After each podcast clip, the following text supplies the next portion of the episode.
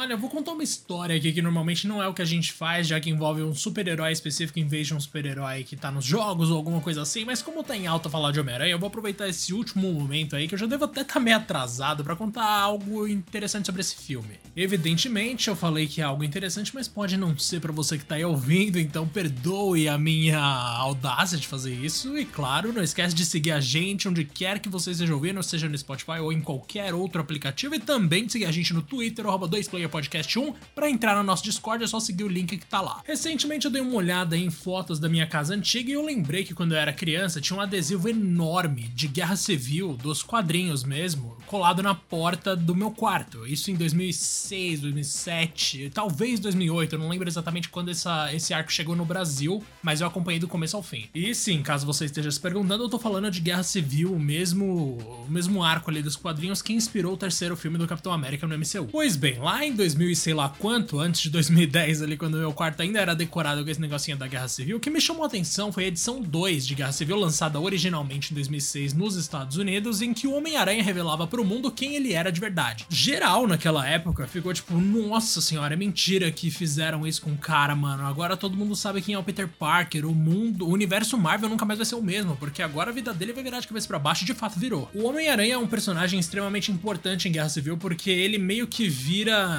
Ele vira casaca no meio do caminho. Primeiro, ele tá meio que sem muitas maneiras de negar pro Tony Stark o que o Tony Stark tá pedindo, que é, mano, você tem que estar tá a favor da, do registro de super-heróis. E aí o Peter Parker fala: você vai garantir a segurança da minha família? Se sim, então beleza que se dane. Eventualmente, o Homem de Ferro fala: não, tranquilo, vai morar todo mundo então em alguma torre minha aí, a gente vai ficar todo mundo seguro, mas você luta pela gente. Demorou? Demorou. Aí veio Guerra Civil 3 com aquela primeira grande treta dos super-heróis e, nossa senhora, o Homem de Ferro destroçou o Capitão América. E no final, um clone do Thor apareceu, que renderia, inclusive, no futuro, uma treta muito rápida entre Thor e Homem de Ferro, que o Thor só humilhou o Tony Stark mesmo. Assim, nossa, que saudade dessa época, mano. Enfim, eventualmente o Peter troca de lado e, naturalmente, isso é bem ruim para ele, né? Porque ele passa a ser um herói clandestino e dessa vez ele é um herói clandestino cuja identidade é conhecida por todo mundo. E nitidamente, isso foi bastante influente em Sem Volta para Casa. Os paralelos entre o filme, o mais recente do Homem-Aranha no caso, e também os quadrinhos começam a ficar mais explícitos, na verdade, graças a um arco específico em que o Homem-Aranha faz um pacto com o diabo. Na verdade, deixa eu ser mais específico aqui. O Peter ele chega no Mephisto e fala: Cara, traz a Tia May de volta, porque depois que descobriram quem eu era, simplesmente mataram ela e eu não posso conviver com isso. O Mephisto, que seria meio que o diabo no universo da Marvel, fala: Tranquilo, cara mas para que a sua tia May ressuscite, você e a Mary Jane vão ter que sacrificar o amor de vocês. E ele faz isso depois de apresentar pra gente uma menininha ruiva que seria a filha do Peter e da Mary Jane, mas eles nunca mais vão ter essa filha em tese. Com esse problema resolvido, o Homem-Aranha passa a ficar mais de boa e eventualmente ele chega no Homem de Ferro, no Doutor Estranho, no Senhor Fantástico pedindo ajuda, porque esses caras vão criar uma espécie de mecanismo ali que eles vão poder usar para que o mundo se esqueça de quem é o Peter Parker.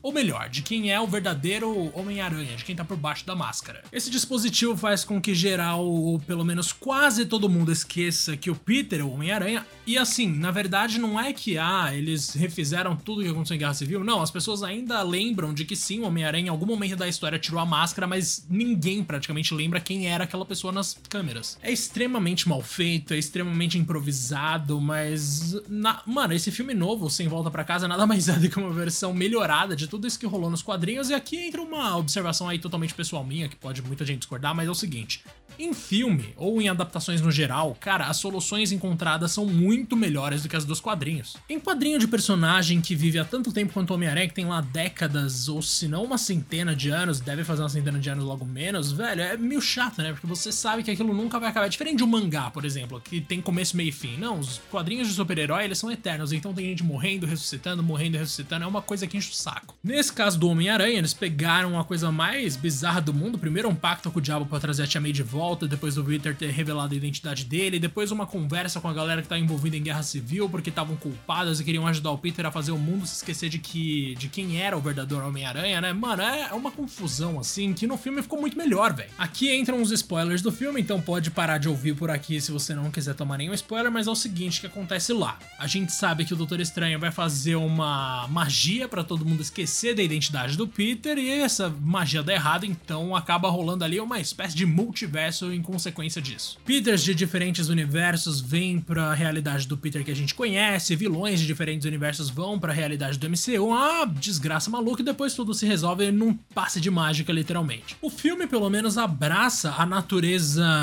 lúdica, boba, de como é essa coisa de super-herói, né? Tipo, ah, mano, a gente criou um problema aqui com um feitiço que era para ser simples e virou uma coisa complexa.